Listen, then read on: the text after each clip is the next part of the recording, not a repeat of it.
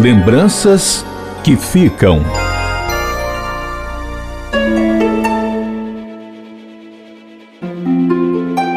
Francisco das Chagas Albano trabalhava como assistente técnico no setor de transportes da Regional 6 da Prefeitura Municipal de Fortaleza. Foi casado durante 12 anos com Marcília. O casal teve uma filha, a Nicole Eva, de 7 anos. As duas eram a motivação da vida dele. Albano foi pai pela primeira vez com mais de 50 anos. Seu sonho era formar uma família.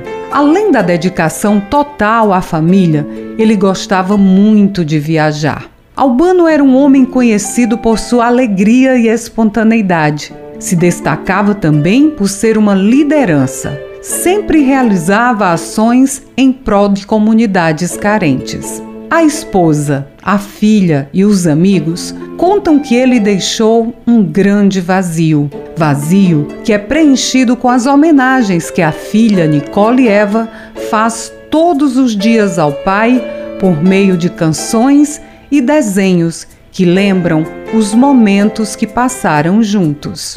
Lembranças que ficam. Francisco da Chagas Albano morreu no dia 26 de fevereiro de 2021, aos 60 anos, vítima da Covid-19. Depoimento baseado no relato da esposa, Macília Albano. Produção e narração, Ian Gomes. Direção e sonoplastia, Ronaldo César. Supervisão, Rafael Luiz Azevedo. Compartilhar iniciativas. Esta é a meta da Assembleia Legislativa do Estado do Ceará. Rádio FM Assembleia 96,7. Com você, no centro das discussões.